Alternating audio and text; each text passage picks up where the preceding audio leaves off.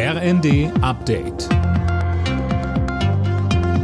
Stündlich neu. Auf den Punkt informiert. Ich bin Tom Husse. Guten Tag.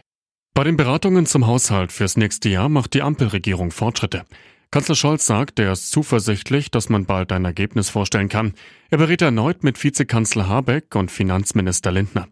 Um das 17 Milliarden Euro Loch im Haushalt für nächstes Jahr zu schließen, will die SPD an die Schuldenbremse ran.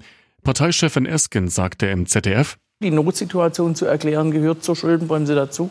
Und wir sind der Auffassung, dass das Verfassungsgerichtsurteil uns klar gesagt hat, ihr dürft nicht ein, in einem Jahr die, die Regel aussetzen und dann genau. weiterverwenden, sondern es muss in jedem Jahr neu gemacht werden. Das ist die veränderte Realität, das ist eigentlich auch alles, was sich verändert hat.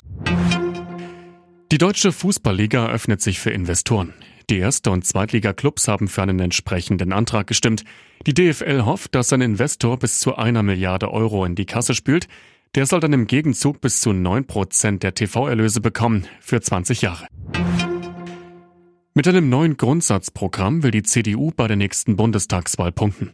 Im Entwurf wird beispielsweise eine Rückkehr zur Atomkraft, ein verpflichtendes Gesellschaftsjahr für alle Schulabgänger und ein härterer Kurs in der Asylpolitik gefordert. Der Vorsitzende der Programmkommission Mario Vogt. Das Leitmotiv unserer Asylpolitik Humanität und Ordnung. Wir wollen wir die Kontrolle über die Migration zurückerlangen. Äh, wir sind ein weltoffenes und gastfreundliches Land. Gastfreundschaft heißt bei uns aber nicht die Tür aushängen in unserer Wohnung, sondern Gastfreundschaft bedeutet selber zu bestimmen, wer und wie viele auch in unsere Wohnung kommen.